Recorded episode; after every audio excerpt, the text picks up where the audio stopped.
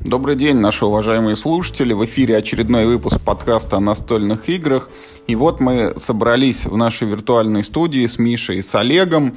У нас будет тематический выпуск. Ну, вообще-то он уже был такой тематический выпуск, где э, прямиком с настол кемпа были трансляции интервью с разными людьми. А теперь вот про кемп, про то, что мы там делали и во что мы там играли, будем рассказывать мы. Миша будет задавать нам вопросы, мы будем давать ему ответы, он будет оценивать наши ответы, задавать новые вопросы, ну и, в общем, пока не надоест. Вот так. Всем привет. Привет всем. Всем привет. Миш, ну что, передаю тебе микрофон. Что ты, как не поучаствовавший в кемпе и ничего о нем не знающий, хотел бы спросить?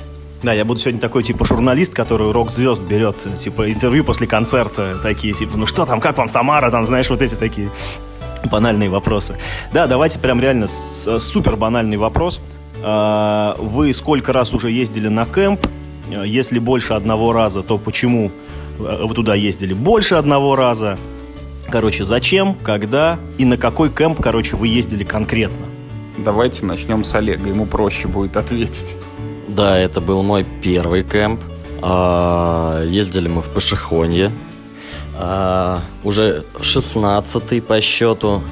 Слушай, во-первых, меня удивила цифра 16 на стол кэмп, который устраивает Юшин. Он 8 лет начал, типа, эти, этим заниматься? Нет, он не 8 лет начал. Он начал э, заниматься этим 8 лет назад, и они делают два раза в год, типа, зимой и летом. Ну, просто летний более популярный, потому что летом людям проще собраться.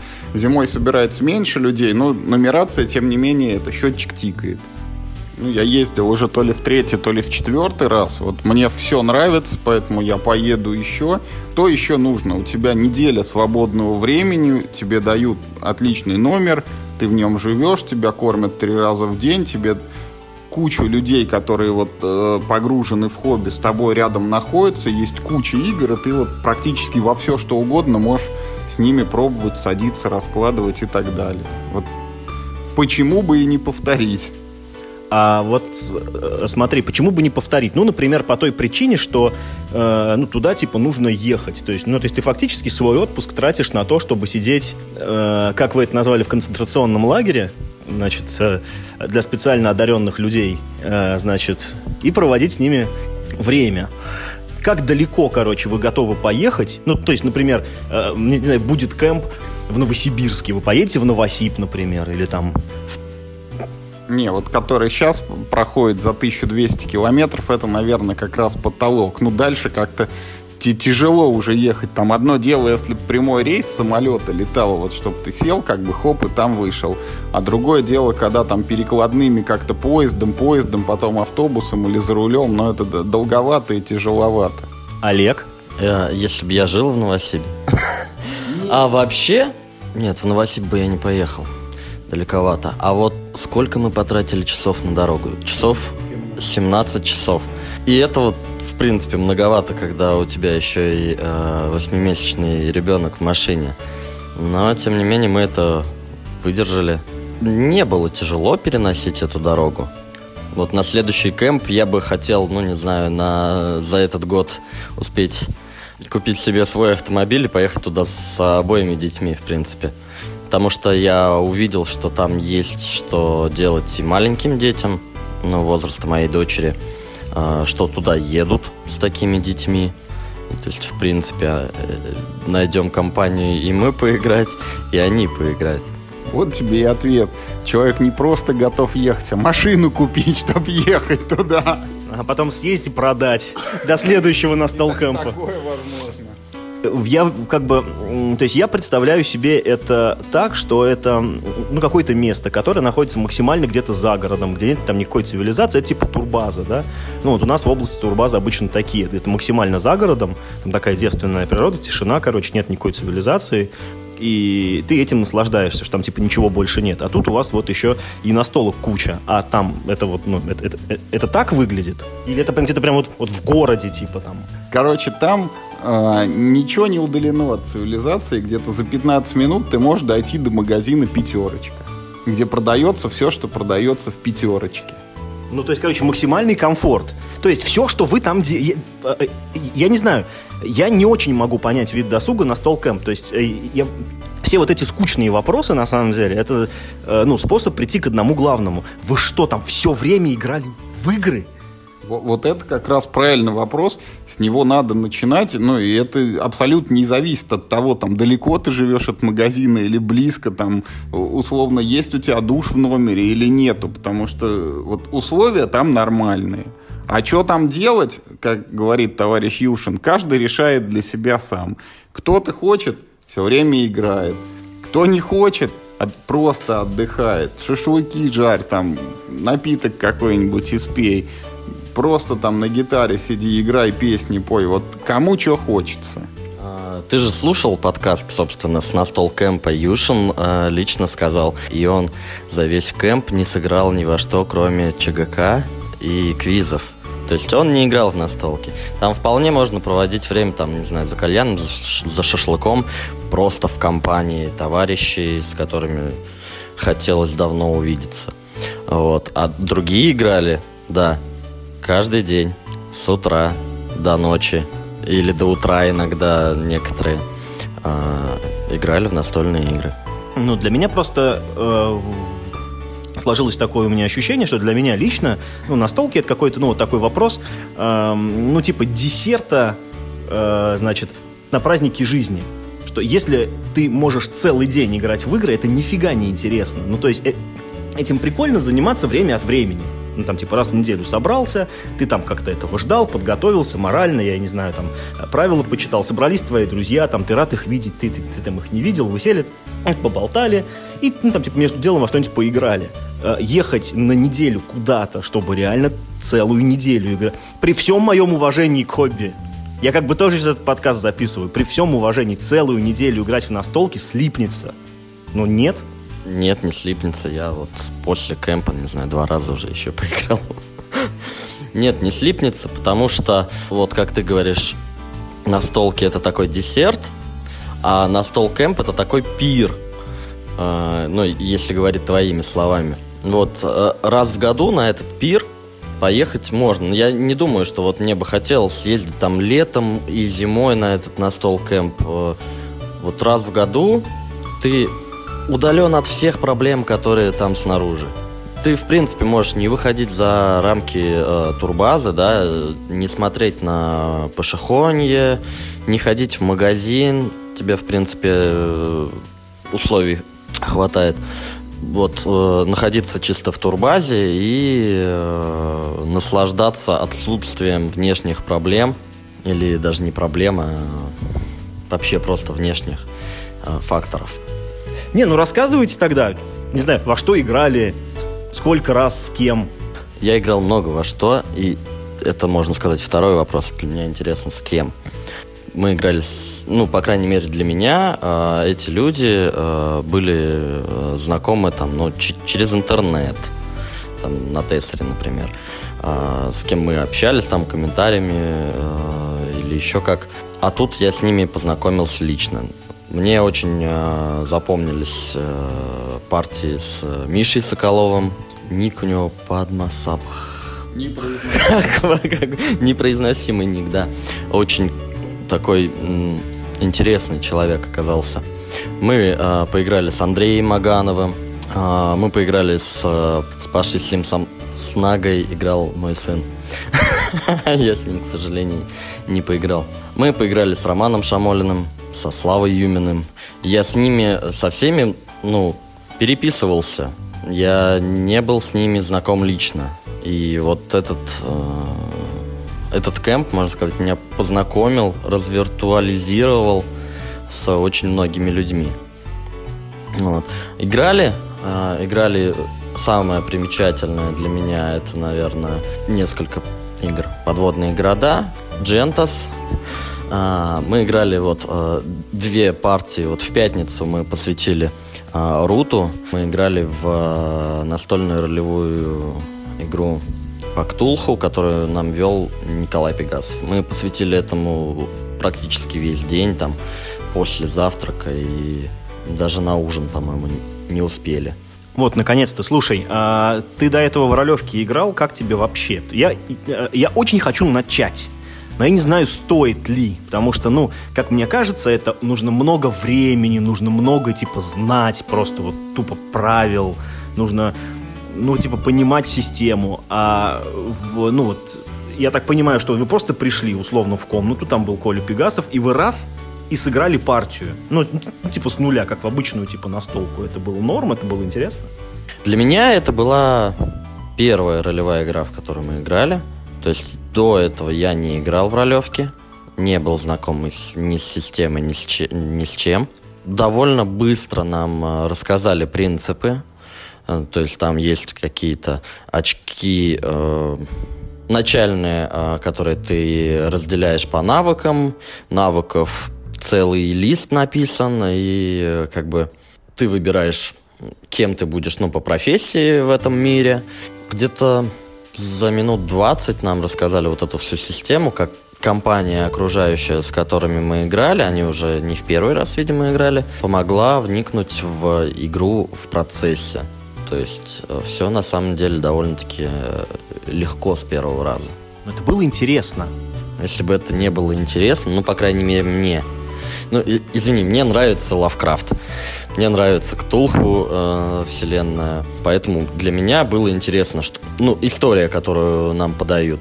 А вот моей жене было не очень интересно. Она сидела э, рядышком, э, она тоже принимала участие, но такое больше пассивное вот такой вопрос, если вы играли там целый день и даже не попали на ужин.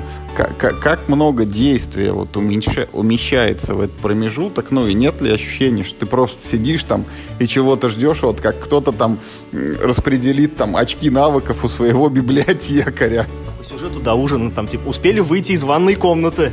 Да-да-да, вот много ли успели сделать, как бы вот развивался ли сюжет и вообще это вот как целый день играть, это много или мало вот для таких игр? А, для таких игр, наверное, все-таки много, но тем не менее мы успели много. Мы полностью от начала до конца прошли дело, справились со своей ролью, мы как бы отыгрываем там ФБРовцев, которые, ну вот только-только начали можно сейчас я задам уточняющий вопрос? Вот я играл там на кемпе в Underwater City с подводные города. Это выглядело так. Я стоял у соседнего стола и смотрел, как люди играют в пандемию, периодически подходил и спрашивал, мой ход там, если мой, я карточку скидывал и ушел опять в пандемию. Вот с ролевой игрой так или не так? А, с ролевой игрой не так. Жанры не те. В ролевой игре ты участвуешь по-другому грубо говоря, э, ты же в Шерлока играл, это же книжка, только подана под другим соусом. Вот ролевая игра.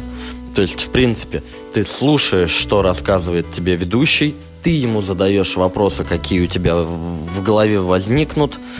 Ну, то есть, как бы в книжке тебе более-менее четко, да, там, вы хотите пойти туда, а здесь вы задаете ведущему вопрос, он отвечает исходя из книжки, но мы это... Мы знаем, как в ролевке играть. Я понял. Я, я, я не могу просто... Вот я играл в Шерлока один раз. Это дело длилось 4 часа и было очень длинным, вот по моему ощущению, потому что все время вот что-то читали, читали, читали. У нас там видимо, ни у кого не рождались подходящие вопросы, и мы еще ну, и провалили в итоге его там потом, ничего не раскрыли. Вот в ролевке это вот в чем как бы прелесть с твоей точки зрения заключается? Ты сидишь и слушаешь, как ведущий что-то вещает?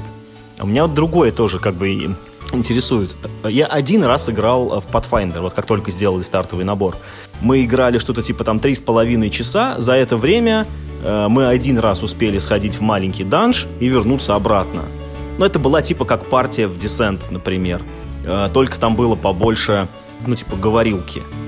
Но мы играли Э, хотя и с данжем, но мы играли без боевки. То есть мы не отыгрывали бои, мы не бросали кубики и практически даже не генерили характеристики. Нам там заготовки персонажей выдали, мы там подправили чуть-чуть и все. То есть это было очень долго. А по сюжету это занимает, ну, нисколько. Это была бы одна страница в книге, да, которую ты читаешь три с половиной часа. Вот э, вы же, я так понимаю, играли в какой-то коммерческий сценарий, то есть его Николя Пегасов придумал, да? то есть это он где-то купил и вот вам его вел. Вот сколько вы успели, потратив ну, условный рабочий день на то, чтобы в этот сценарий поиграть? Ну, условно полнедели. Мы отыграли сценарий полностью. Ну, то есть есть задача, отыскать э, ребенка, доставить его родителям. Мы с этой задачей справились, и все. Что мы по пути узнали, не узнали, а что мы по пути делали, это ну, достаточно, э, э, достаточно сочно. Э, не скажу про боевки. Боевки тоже там, кстати, ну, такое себе получилось. А вот ход расследования, куда вы поворачиваете, там мы один раз зашли в тупик, один раз пошли по правильному пути, но нас там какое-то чудовище чуть ли не сожрало, потом поехали в какой-то пригород, то есть мы успели, ну, если так вот чисто по истории, не знаю, э, пройти, э, ну, один, представь какой-нибудь сериал, это один сезон из э, 5-8 серий. Ну, короче, ты не продал мне ролевые игры абсолютно. Мне, мне абсолютно расхотелось в это играть. Юр, у меня теперь к тебе вопрос. А, я знаю, что вы оба поиграли в Гаю, да, в которую мы с тобой давно хотели, короче, играть. Ну, что-то как-то как все не склад. Ты не... Нет. Олег не поиграл, да? Окей, значит, ну, значит, ты будешь рассказывать. И ты сказал, что тебе не понравилось. Хотя вот все говорят, что Гая 100% лучше Террамистики. Тебе показалось наоборот. Расскажи, в чем, в чем разница, в, в чем сходство и почему меньше понравилось? Ну, ответ очень простой, потому что я скоро, Миш, полностью вот перейму твою идеологию, что игра, в которую там надо играть больше, там, ну, у тебя больше двух часов, да, она не, не поддается уже человеческому осознанию. У меня порог, наверное, повыше, я еще там на трехчасовые готов. Но проект Гая длилась пять часов. Вот, это очень много, при том, что вот я только что приводил пример с Underwater Cities, где были очень длинные паузы между ходами, в Гае пауз не было. В Гае все время были действия, действия, действия, но игры с такой длинной аркой мне уже тяжело играть.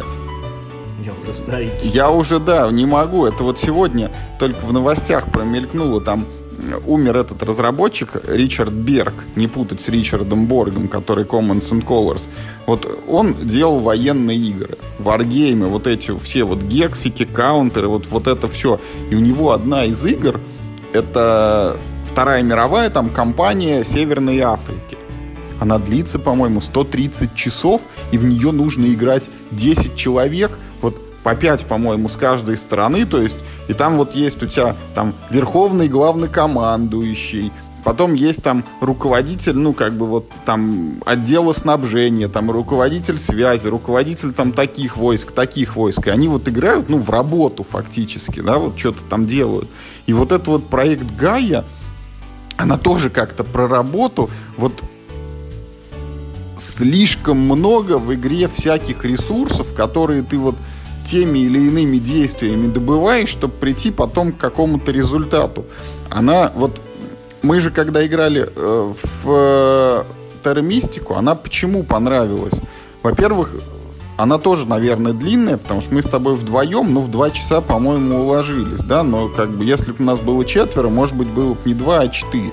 А когда ты играешь вдвоем, вроде ты и ходишь чаще, как бы, и в Терра Мистике чуть-чуть поменьше ресурсов. Вот для меня это большой плюс. Там нет какого-то этого зеленого вот спайса, который позволяет тебе там дальше в космосе летать.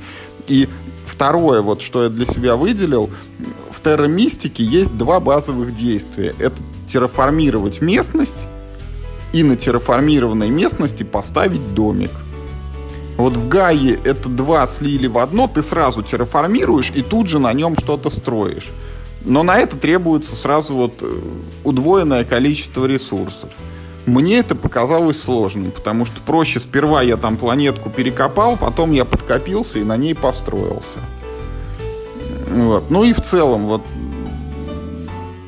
я, конечно, это не против отдельно взятых вот таких евро, но вот Терра Мистика еще да, проект Гая я второй раз, наверное, уже не сяду.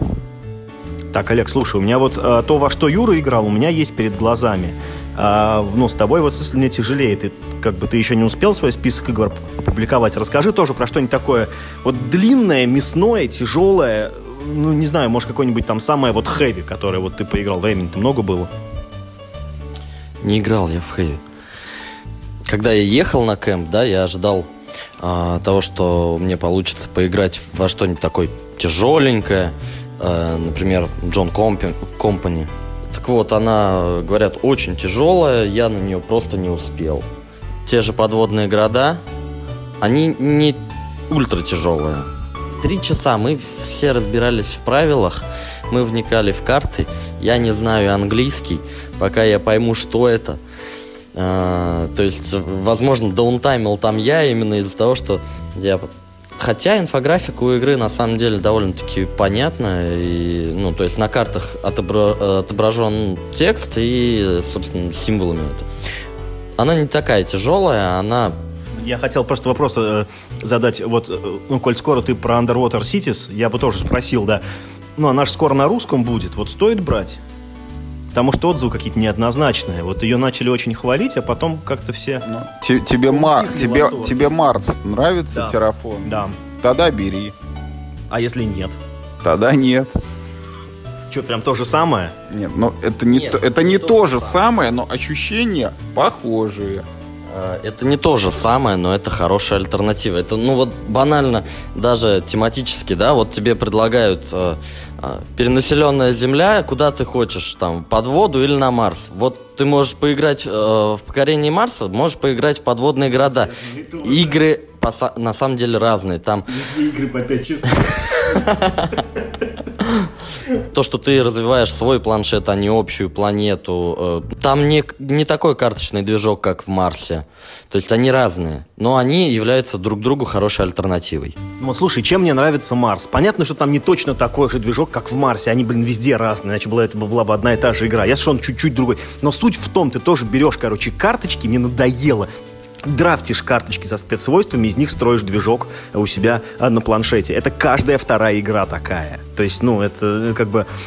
Чем Марс был хорош, э, тем, что там вот эти карточки, они были, э, ну, хорошо связаны тематически. Ты мог почувствовать, что действительно строишь, ну, в неком таком отдаленном будущем, ты колонизируешь Марс. Это была не абстрактная какая-то мазня на картах, это было что-то достаточно конкретное.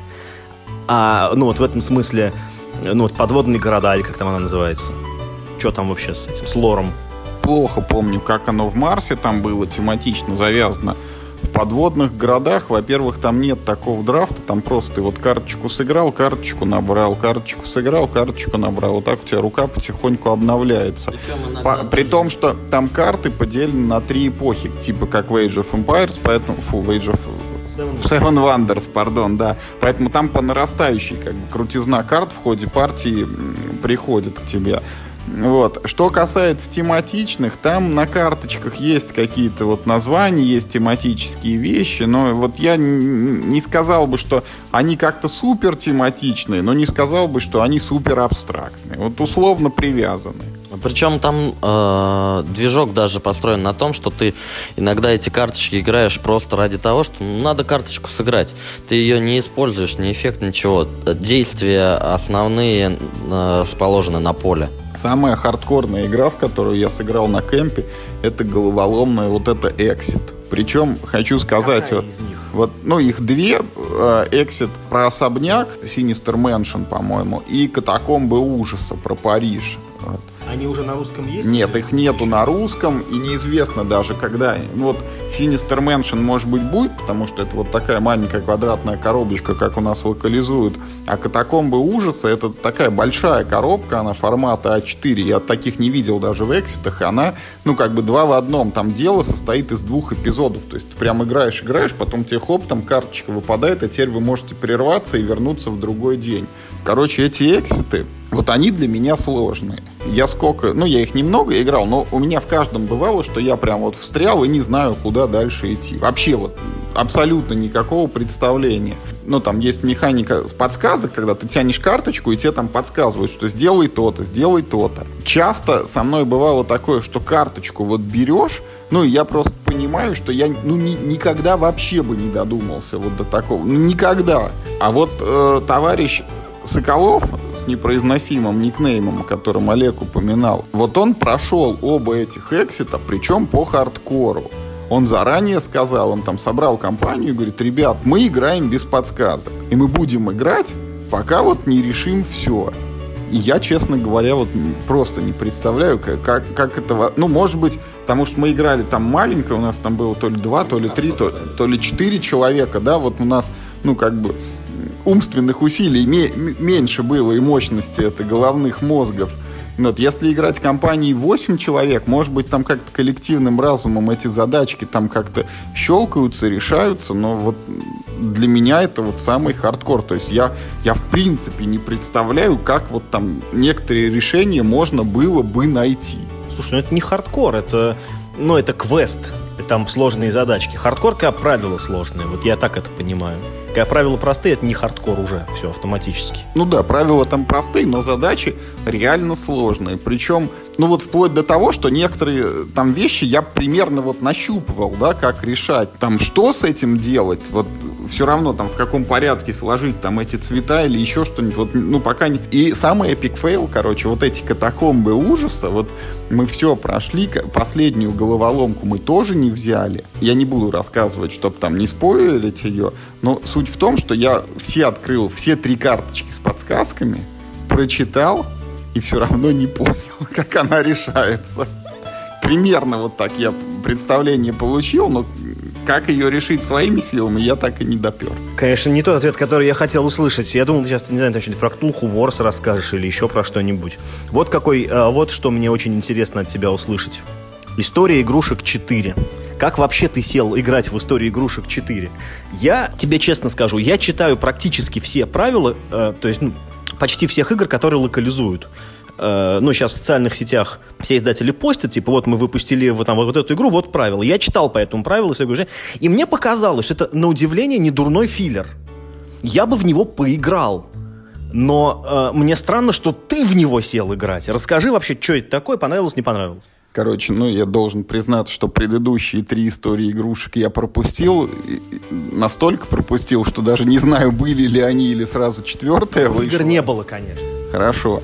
Вот. А сел я в него играть по причине, которую ты уже озвучил. Потому что мы, вот не помню, в что-то мы закончили играть, и тут подходит Коля Пегасов и говорит, ребята, вот есть там свободная минутка, а давайте-ка раскинем вот историю игрушек, да, там это филлер, да, по мультику, но годный типа. Ну и мы сели, сыграли. Ни, ничего не хочу сказать плохого, игра нормальная, вот механика в ней есть, она играется, там надо собирать карточки, вот ты строишь такие карты трех цветов, и ты из них можешь построить три ряда, там условно синий, там красный и зеленый. Это три полки с игрушками. Вот ты на них там наставляешь игрушки, и в зависимости от того, сколько ты их там наберешь, тебе даются очки. Но не шедевр, то есть это вот не маленькая игра, как типа уровня No Thanks, которую ты там вот показываешь всем и говоришь, ага, это на жадность. Не Mind, который ты вот преподносишь как это удивительная штука в реальном времени, где у вас мозги синхронизируются. Ну, просто вот филлер, середнячок такой. Колю я как бы уважил, в него сыграл, но больше причин повторять там я не вижу. Так, Олег, с тебя рассказ про архитекторов Гизы э, дико интересно, и я так понимаю, что они выходят, да, вот, короче, скоро. Архитекторы Гизы, не знаю, насколько скоро они выходят и в каком виде они на самом деле будут. Архитектор Гизы — это моя игра. Твоя игра? Это моя игра. Так. Соответственно, это Роланд Райт, основанный на двух идеях, ну, когда зарождался. Это маш... э, игра, в которую можно играть на заднем э, сиденье машины в очень некомфортных условиях, в очень тесных. В смысле, а твоя игра, ты ее придумал? Да. Вот это да. Не зря на подкаст собрались. Надо хоть сыграть, сравнить с историей игрушек 4 впечатления. Не знаю, насколько вам понравится, на самом деле. Так вот, архитектор Гизы основаны на двух идеях. На том, что зачем вот эти разноцветные кубики плодить, когда можно любыми играть. И вот на том, что в очень узком пространстве в это можно играть. Ну, в самолете, например. Игра очень математическая. То есть там достаточно много счета, хотя он простой, то есть там надо э, сложить кубики, прикинуть, какая комбинация тебе более удачная и записать ее. Но математики в ней э, много. По всяким э, бонусам и по эффектам она полегче, чем Gunshot Clever. Собственно, я не знаю, что тебе рассказать про пирамиду, про архитекторов Гизы без э, наводящих вопросов. А давайте я задам уточняющий вопрос. Вот ты же, ну, играл с другими людьми, да? Да. Вот кому она понравилась? Мне понравился отличный вопрос. Главное по-настоящему. Да, я играл в нее по-настоящему. Мы играли в нее, ну вот на, на кемпе мы играли в нее с э, Андреем Магановым и э, Сергеем Ярушуком. Он э, ведет свой блог ВКонтакте небольшой. А он написал об этом э, маленький пост про э, небольшие игры и назвал ее типа отечественный ответ Ганшон Клевер. То есть на самом деле мне это, знаете, понравился его отзыв. Я не ожидал, что она настолько зайдет. А что сказал Андрей Аганов? Игра сейчас не имеет, ну, не совсем финальный э, вид. То есть она в правилах еще не, не на сто процентов доработана. Вот, Андрей ее нам сломал.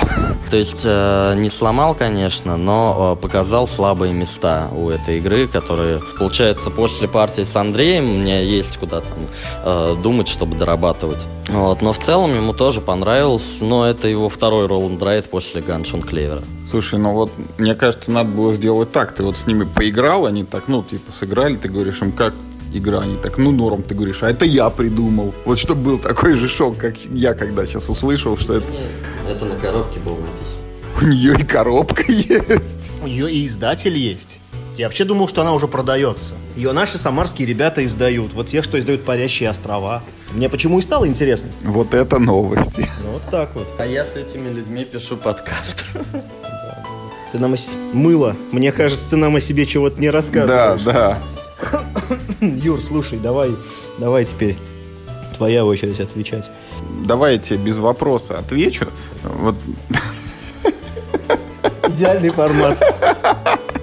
Просто ты спрашивал вот про самый типа хардкор, а я тебе вот хочу сказать, ну, совсем про не хардкор как раз. Вот, ну, мы с, с чего как бы выпуск начался, ты говорил, зачем туда ехать, вот, а в что туда играть, в такие сложные и так далее. Вот очень хорошее впечатление осталось от этого кемпа от первого вечера. Вот мы только приехали, там что-то разложились, там всеми поздоровались, и тут кто-то прибегает и говорит, ребят, а вот пойдемте, и достает Railways of the World. Игра, в которую не все там умели играть, но все очень быстро научились, потому что она очень простая. Она очень красивая, потому что на, на столе прям раскидывается большое поле, цветное, там кубики, паровозики на нем, все это выглядит очень привлекательно. Она очень быстрая, потому что все там по микродействию совершают, и вот партия развера... разворачивается. Она очень понятная, потому что ты строишь там железные дороги и возишь по ним грузы. И вот это вот такое впечатление от того, что все сели, поиграли в большую, физически большую, хорошую, простую, такую доступную игру. Вот мне очень понравилось. Я вот у меня там были, ну, и вот и сложные всякие, и Ктулху Ворс эти, и в автомобиле, я там и в Кимет сыграл. Но я бы предпочтел вот кэмп в формате вот таких вот Railways of the World. Не надо этих вот проектов Гая там на 5 часов.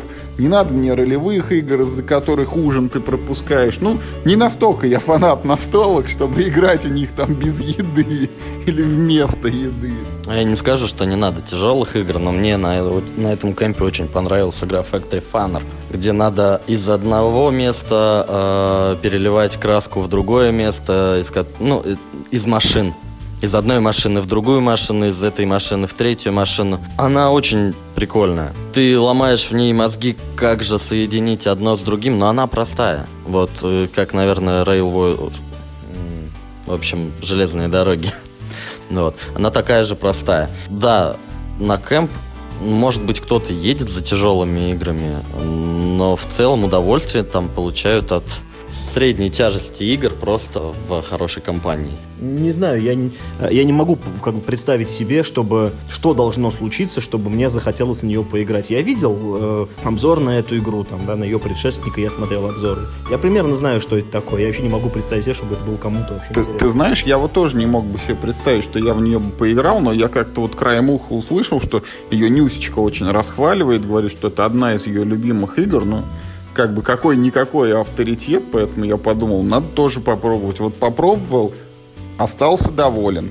Понравилось больше, чем история игрушек 4, больше, чем проект Гая и больше, чем подводные города. Как бы это ни странно звучало. Но, конечно, меньше, чем генералы, да, в которые ты, естественно, тоже поиграл.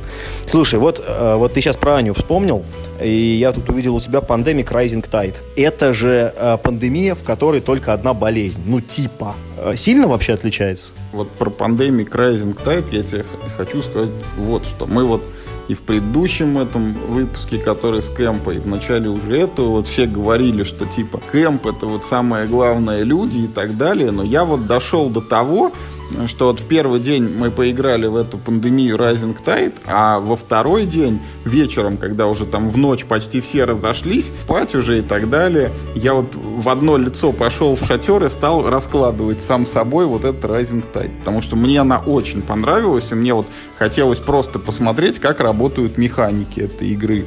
Ну, что такое пандемия? Да, это карта мира, по которой там в случайном порядке возникают разноцветные кубики болезней, а мы бегаем, как бы их съедаем, боремся с ними. Rising Tide это примерно то же самое, только там не карта мира, а карта Голландии, и кубики у тебя не четырех цветов, а только одного. Там страну заливает водой, и у тебя не болезни, а вода. И вот поскольку это вода, эти кубики себя немножко по-другому ведут, чем в обычных пандемиях.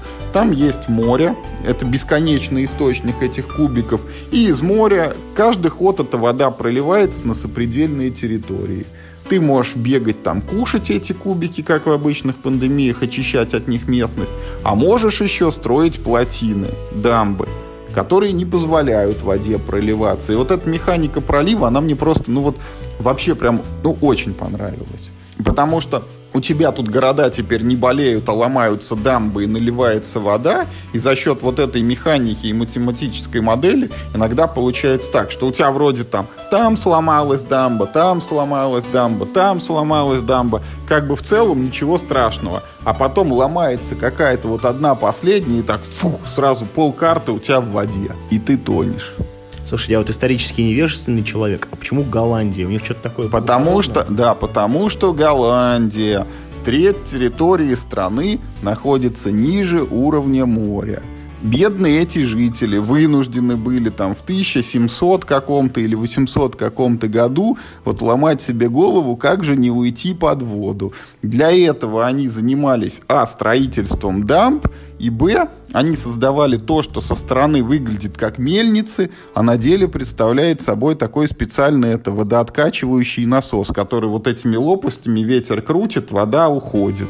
Вот. Плюс они создавали всякие гидротехнические сооружения, которые в этой пандемии вместо лекарств ты должен создавать, но тем же самым методом. Собрал там пять условно фиолетовых карточек, ты построил там какую-то исторически существующую плотину, выгородив там часть моря и осушив прямо эту территорию, собрал другую часть там оранжевые карточки, ты сразу построил там дамбу на берегу какого-то другого моря, собрал что-то еще, построил что-то еще там. То есть достаточно как бы отличная игра. Достаточно. И не, до, не просто достаточно, а в принципе отличная игра, при том, что я полную ее версию даже не пощупал. Там есть еще какие-то карточки заданий, 12 или 16 штук, из которых ты тянешь вот на как бы игру там 3 или 4, это, я так понимаю, что-то типа вот того, что мы в Легасе видели какие-то. То есть ты, может быть, там не обязательно эти как бы условно вот лекарства или строения в каждой партии будешь делать. Там есть какие-то оранжевые кубики населения, которые, я даже правил про них не читал, и, честно говоря, в обзорах там пишется, что они ничего такого особенного и не представляют, но, тем не менее, еще и с ними как-то можно играть ну, есть всякие эти новые пандемии. Есть там пандемия про Ктулху, есть пандемия вот про Испанию, которая это Иберия, да, там старая. Есть пандемия еще какая-то. Про Рим. Да, про Рим. Но вот они меня, ни одна из них не привлекает, потому что вот Иберия это все равно то же самое, четыре да. разных болезни. Рим это четыре племени варваров. Ну, Ктулху, правда, там вот как и, и, и в Rising Tide, там культисты все они тоже одного цвета вроде там бы. ходят некоторые да. но, но, но вот из всех пандемий вот мне Rising Tide. Я тебе честно скажу, если бы у нас вот не висело бы непройденная обычная пандемия, если бы еще бы не был впереди второй сезон, а когда мы его пройдем, уже, глядишь, и третий выйдет, я бы себе, может, даже Rising Tide сейчас пошел и купил. Я просто понимаю, что, ну, как бы, нет возможности вот этого форм-фактора, когда и с кем в нее играть. А вот э, чтобы соло там одному впираться, ну, достаточно, что я на кемпе вот э, одну ночь уже посидел там так. Окей. А Зенда вы бы себе купили? Вообще, расскажите мне, как играют в Зенда? Потому что это вот вещь, которую мне тяжелее всего вообще понять. Олег, можно вот с тебя. Как играют в Зенда? Один игрок. Можно я все-таки перехвачу слово, я сейчас верну Олегу. В общем, Миш, вот чтобы поиграть в Зенда, короче, вот в пандемию, например, которую я только что рассказывал, да, нужна пандемия. А чтобы поиграть в Зенда, ты идешь просто в детский мир, вот покупаешь набор кубиков там детских, знаешь, такие фигурки, там кубики, палочки какие-нибудь, треугольники, все, считай, Зенда у тебя есть. Вот. Я э, вернусь. Один игрок придумывает в голове какую-то фигню. Из фигурок там построят а, правильный вариант, соответствующий этой фигне, и неправильный вариант. После этого остальные игроки э, выкладывают э, свои предположения из таких же фигурок. Он говорит нет, нет, нет, нет, нет, нет, нет, нет. Через полчаса его пытаются убить, думая, э, что ж за фигню ты там придумал? А он э, на самом деле ничего сложного не придумал. Ну то есть игра про то, что игрок придумывает правила, делает фигуру, соответствующую этим правилам, а остальные игроки должны отгадать это правило. Правило может казаться тебе совершенно простым в голове, когда ты его задаешь. Но вот когда проходит через, не знаю, 10, 15, 20 минут, и люди не понимают, ты, ты уже догадываешься, что тебя сейчас стукнут. Вот ты, например, задумал правила. Вот у тебя есть кубики перед тобой. Вот построить домик. Вот поставить кубик и на него крышу. Тебе построить все, что угодно. Космический корабль, машинку, птичку там из этих кубиков соорудят. Но ничего похожего на домик не сделают до последнего. А, слушай, это, это мне напомнило Э, Fantasy Fly Games года три назад выпускала забавную игру, которую я даже хотел себе заказать. Она называется Архитект. Ну, то есть там э, про э, доисторические времена, и поэтому они типа выражаются. Там один игрок является вождем племени, ему выдается огромная надувная дубинка. Знаете, с какими на пляже играют. А, а остальные игроки выступают, ну, в роли этих вот дурачков примитивных, э, доисторических. То есть у этого самого архитектора он тянет карточку, на ней нарисован домик из пяти разных кубиков. А остальные, не общаясь между собой никак, кроме как должны построить точь-в-точь такой же домик. А единственное средство коммуникации вождя со своим, значит, э, народом это бить их дубинкой по голове вы должны придумать какой-то язык э, для общения посредством этой самой дубинки, и, и они должны возвести тебе по твоему заказу, а, а они проект твой не видят, как они, как, как они должны построить этот самый домик. Вот они должны построить домик, а ты, значит, их лупишь за неправильные действия дубинкой по голове. При этом общаться нельзя. Это, это, э, это вот то же самое пример, только без дубинки, я не слышал, но мне очень понравились вот эти архитекторы. Мне кажется, когда дубинка есть, то этот домик будет построен быстрее, чем Зенда. Но отличие тут в том, что Зенда, как бы, ты, вот каждый индивидуально строит этот дом, они все вместе, поэтому каждый как бы вот с нуля пытается соорудить. В принципе, идеи похожие. И э, хочу сказать, что я вот попробовал Зенда, ну, как бы с двух сторон, вот и ведущим, и вот игроком, который отгадывает эти правила когда ты ведущий, ты смотришь вокруг и думаешь, ну, кто вот эти люди? Чего они не могут отгадать элементарное правило, при том, что мы загадывали действительно там что-то простое, а не то, как мы слышали там, по-моему, короче, кто-то загадал так, что вот если там провести плоскость через вот эти фигуры под таким-то углом, то значит на ней должно там быть столько-то точек. И это там вот его реально чуть не побили за это.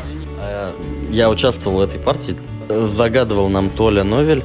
Правило было 12 граней на втором этаже, не касающиеся ничего.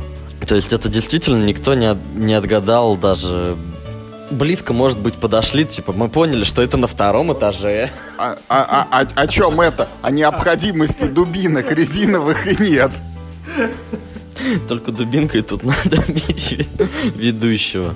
Ну, то есть мы близко подошли, но так и не отгадали.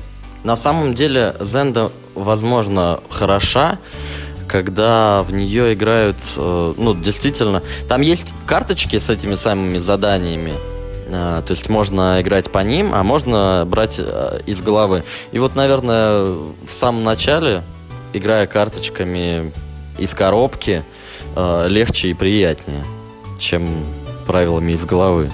Так, следующее, что мне интересно, Red Lights. Это по фильму? Red Lights это игра, которая очень условная игра. Ну, потому что там правила, они вот по принципу кикстартера, знаешь, вот мы тебе насыпем миниатюр и какую-то бумажечку вложим, там, ты, а ты будешь в них играть, в этих, так, солдатики, там, пиу-пиу, но иногда, может быть, что-то прочитаешь там в правилах. Так и тут. Так это Wargame, что ли? Нет, это карточная игра, просто картинки там соответствующие, маркированы в 18+, да, ты можешь их рассматривать, там смотреть на нее, ну, как бы, если интересует, можешь еще и прочитать правила и попытаться поиграть там как-то. Вот это поворот! Да, вообще не ожидал.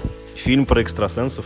А, я не знаю, про что вы подумали. А, фильм-то я смотрел, действительно, «Красные огни», там Си- Сигурни Уивер, по-моему, и Киллиан Мерфи играют. Но эта игра не по этому фильму. По-другому, очевидно. Она, да, по какому-то другому, по 18+. Есть такой фильм, реально есть такой фильм? Не-не-не. Вот все фильмы 18+, которые тебе приходят в голову, давай будем так, будем э, вокруг да около ходить. Эту игру издало не э, настольное издательство, а кинокомпания, работающая на аудиторию 18+. Это интригует. Просто гуглю картинки бешено, мне интересно теперь, что это такое. Продолжаем.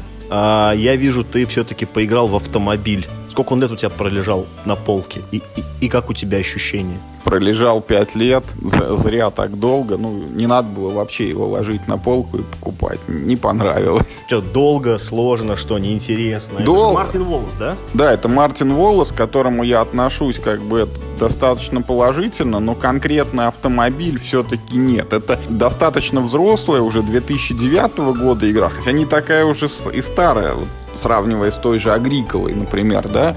По ощущениям она как будто не 2009, а 1989. Это очень много подсчетов для меня, вот уровня Power Grid примерно, куда скучнее, чем тот же Power Grid. Это сплошная бухгалтерия. Вот ты работаешь финансовым директором автозавода. Причем вот ключевое слово «работаешь». Ты должен все время считать, просчитывать, сколько ты отдаешь денег на инвестиции, какую ты получишь с них прибыль, не уйдешь ли ты в минус, что ты будешь развивать дальше. Вот Слушай, ну получается, что вот вы, так сказать, ну вот за что не возьмись, вот я думал как.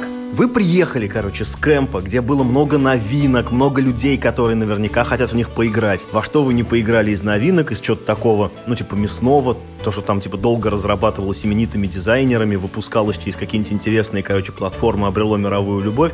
И, На, что-то скучно, на, что-то долго. Зато в Декрипто наиграно 25 партий. Рассказывайте про Декрипто тогда, что, раз вы, раз вы только этим там занимались. Да ты знаешь, в этом и парадокс как-то. Может, мы действительно уже слишком это вот за- за- заматерели в этом хобби, но нет такого желания вот бежать все время там, это, пробовать что-то новое, что-то тяжелое. Хотя, ну вот честно скажу, я старался. Я же себе там составил расписание, я прикидывал, что каждый день с утра, пока еще там на свежую голову, я буду пробовать большую сложную игру. И вот так и автомобиль у меня прошел, так и проект Гая. Это все было именно в таком формате. Но играть в такую большую игру, это тяжело. И это, ну, не приносит того удовлетворения. А вот в Decrypto где у тебя там и мозг ломается, и все время есть над чем посмеяться, в зависимости там от неуспехов противников или даже тебя лично, вот это приносит удовольствие, потому что там ты просто вот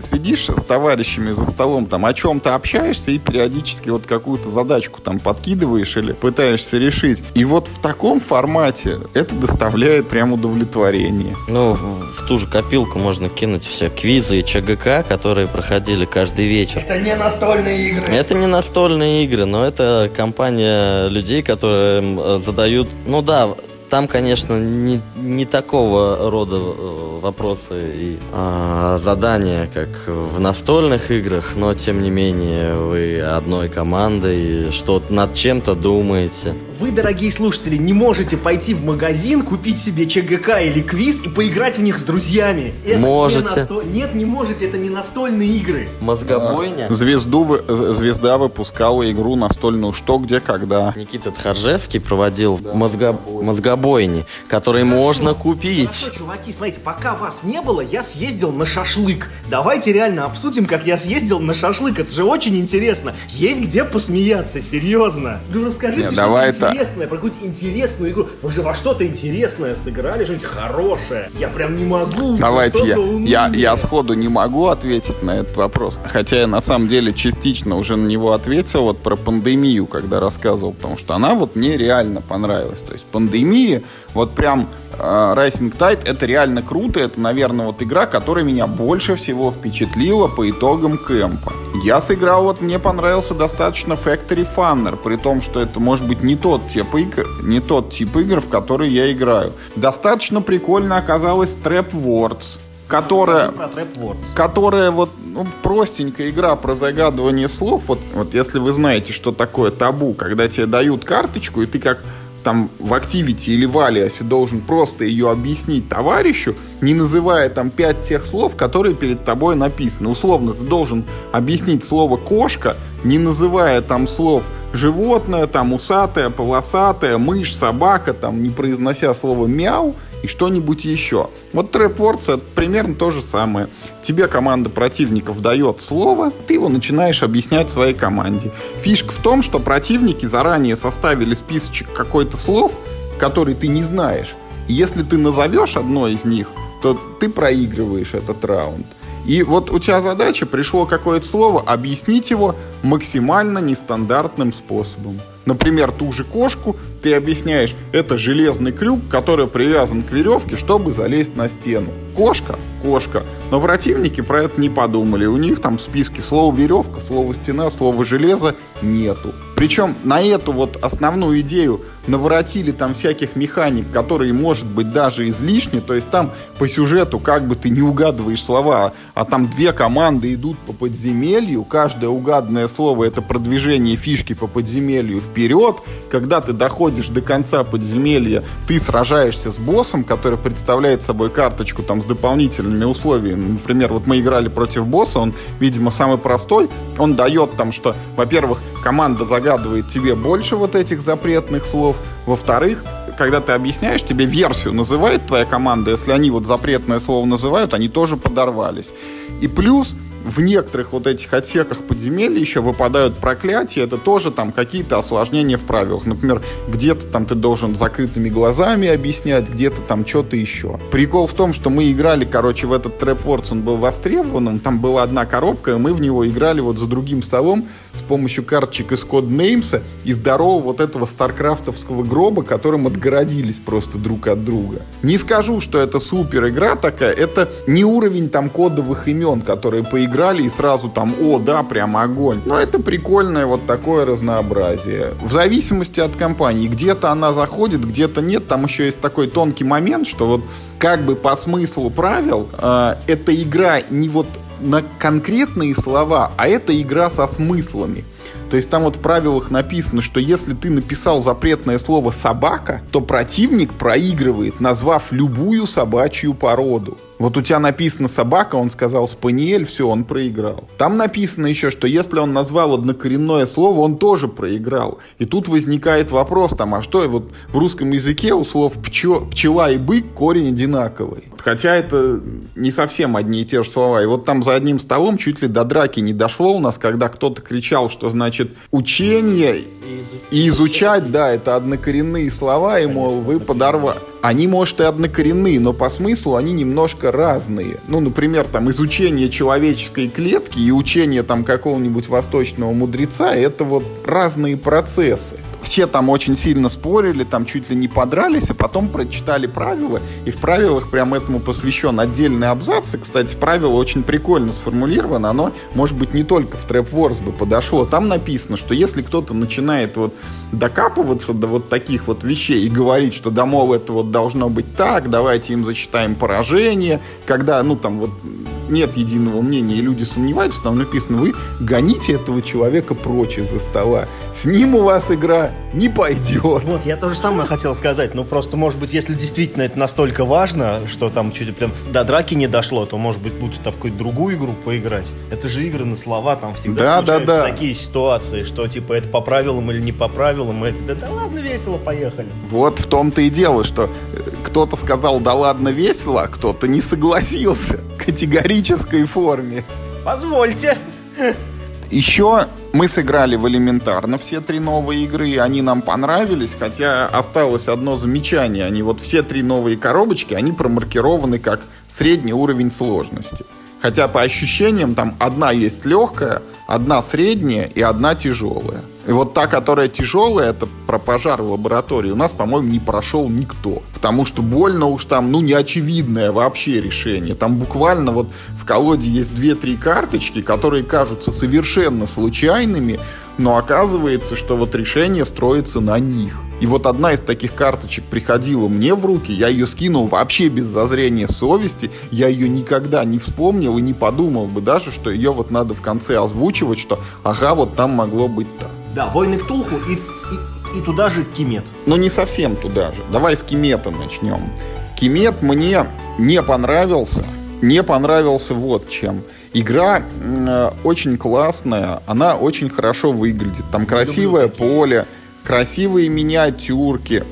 Там очень э, любопытная система улучшений в том плане, что вот там начинаешь партию, ну, у всех как бы одинаковое там какое-то это египетское племя, да, но потом ты каждый ход можешь себе там покупать какие-то навороты, и в итоге там через N ходов у всех будут совершенно разные свойства, совершенно разные возможности. Но что мне в ней не понравилось? Я вот, Миш, игры э, в серии вот это вот поле с чувачками, да, Dudes on Map, мне нравятся вот такие, как в Nexus Opsi, где у тебя условно есть база, там добываются ресурсы, ты из них кого-то строишь, и вот от базы там ползешь, ну, знаешь, вот из риска вот это все происходит еще. Так ты же прям кемет описываешь, у тебя есть база, вот. там добываются ресурсы, да. и ты из базы ползешь. А вот, вот в том-то и дело, что ключевое слово ползешь. В кемете ты никуда не ползешь. Ты из базы выпрыгиваешь практически в любое место карты одномоментно.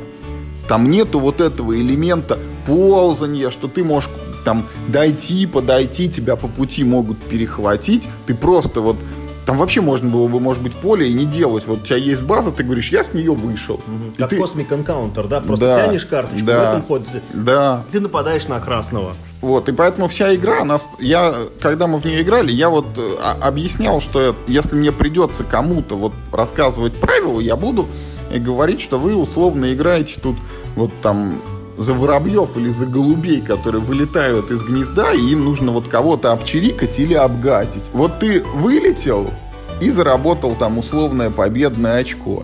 А потом кто-то вылетел, и вот так как он летел выше тебя, он тоже заработал на тебе победное очко. Поэтому в игре есть вот такой не очень нравящийся мне элемент, что вначале все сидят и вот боятся, кто же вот первым выйдет. А потом, когда он первый выходит, то там одна и та же картинка. Или он, заработав очко, сразу же вот оттуда уходит, в игре есть прям такая возможность, или его тут же бьет просто следующий по силе. И вот вся игра, она представляет собой не я вот выполз из базы, докуда-то дошел, кого-то победил, вот я прыгнул туда, кто-то прыгнул на меня, кто-то прыгнул потом на него, и так далее. Вот это мне не очень понравилось. То есть, как бы сказать, отсутствие поля. Да? Отсутствие поля, да.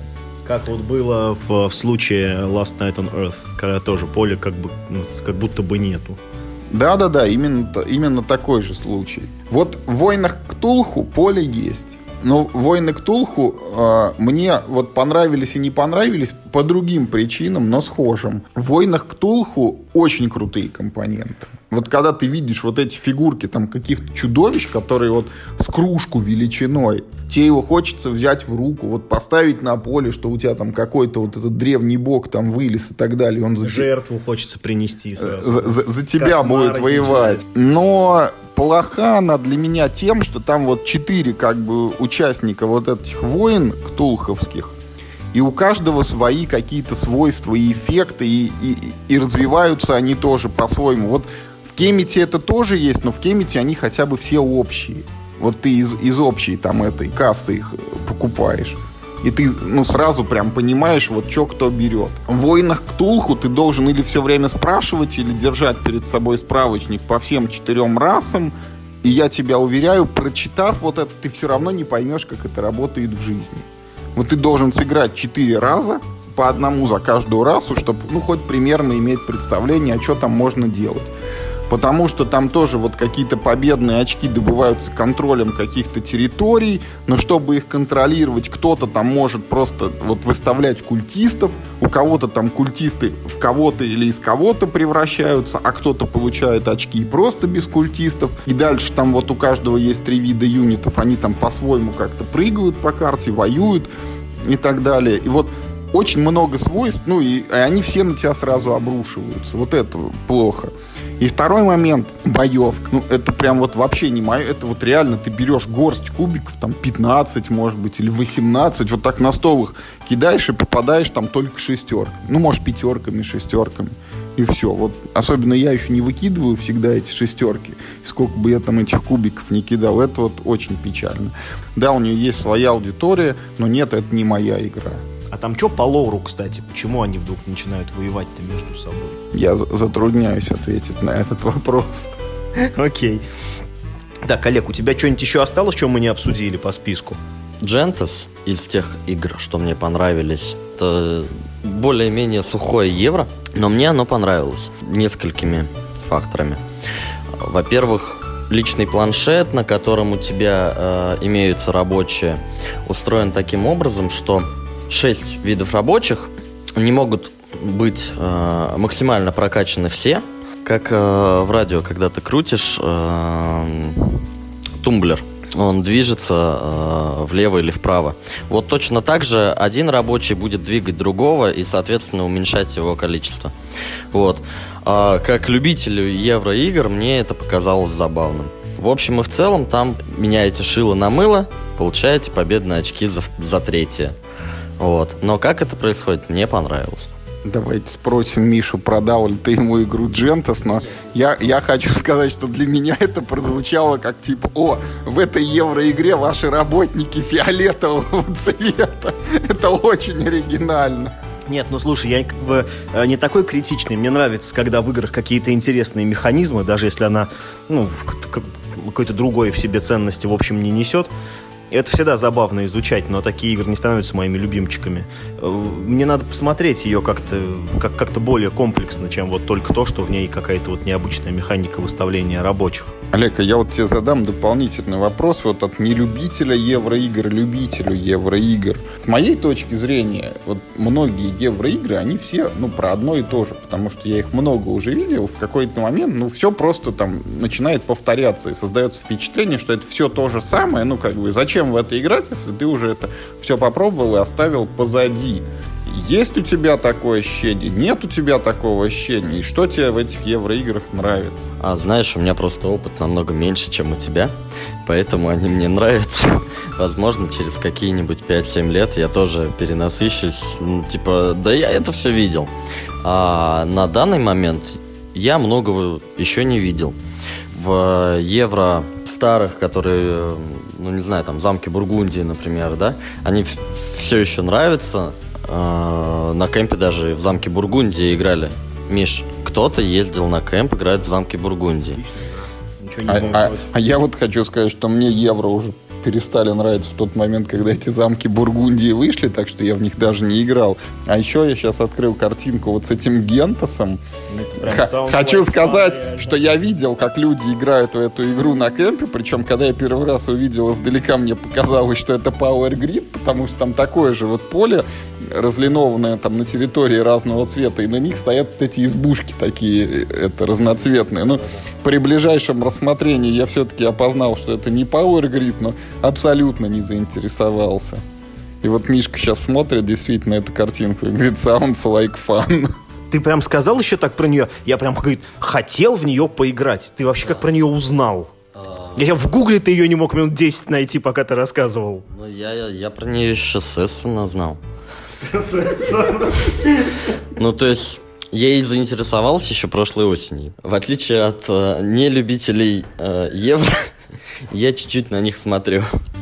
Слушай, ну вот э, если это была какая-то горячая эссеновская новинка, ей год, на борт, на борт Game Geek 30 картинок. За год горячая новинка. Ну, короче, я не знаю. Можно подумать, что любители евро наслаждаются внешним видом игры. Тоже мне вопрос. Нет, наоборот, они, видимо, наслаждаются только ее прекрасной внутренней сутью, потому что картинки они не делают. Но выглядит она страшно, конечно, прям, прям, ну, блин, реально. Ну ты все-таки, Олег, ответь на вторую половину вопроса. Вот, может быть, у тебя там не такой большой опыт, но что тебя привлекает в этих евро?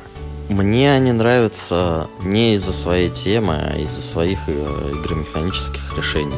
Вернемся к тому же Гентусу. Мне нравится, как там распределены э, действия, хотя это вполне можно припомнить, как э, в каких-то других играх.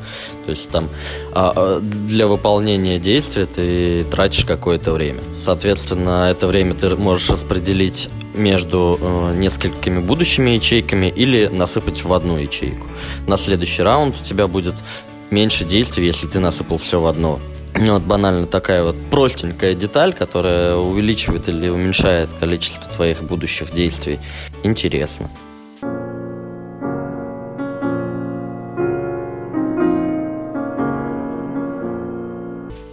честно, звучит это из разряда, как вот всегда в играх у меня рабочий ходил по диагонали, а тут буквы Г, типа совсем другой калинкор. В этой игре коричневая коробочка. Э, так, слушайте, я предлагаю заканчивать, потому что, потому что я ожидал, что это будет самый веселый выпуск нашего подкаста. В итоге это самый унылый. заканчивается похоронным маршем. Я, я, нам не стоило делать этот подкаст, потому что, во-первых, вы для меня испортили идею на стол кемпа. Я туда теперь не поеду, потому что это какое-то странное времяпрепровождение от которого я убегаю в Самаре. И, и, ну, то есть я не хочу в это куда-то ехать, чтобы... Будешь бежать до самого Пашихонья. То есть, знаешь, э, типа, э, ну, ну вот как бы... Я знаю, что настольщики, в принципе, избегают пати-геймов, но я не думал, что они избегают их таким образом. Вы мне испортили все мои ожидания от грядущих новинок. Что они все скучные и долгие. Что они все хуже того, во что я играл.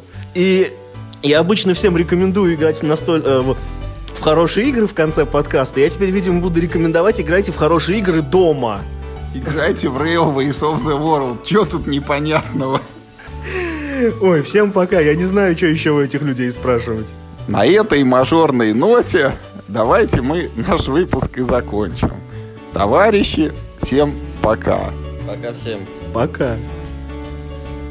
И тут у нас снова будет похоронный марш.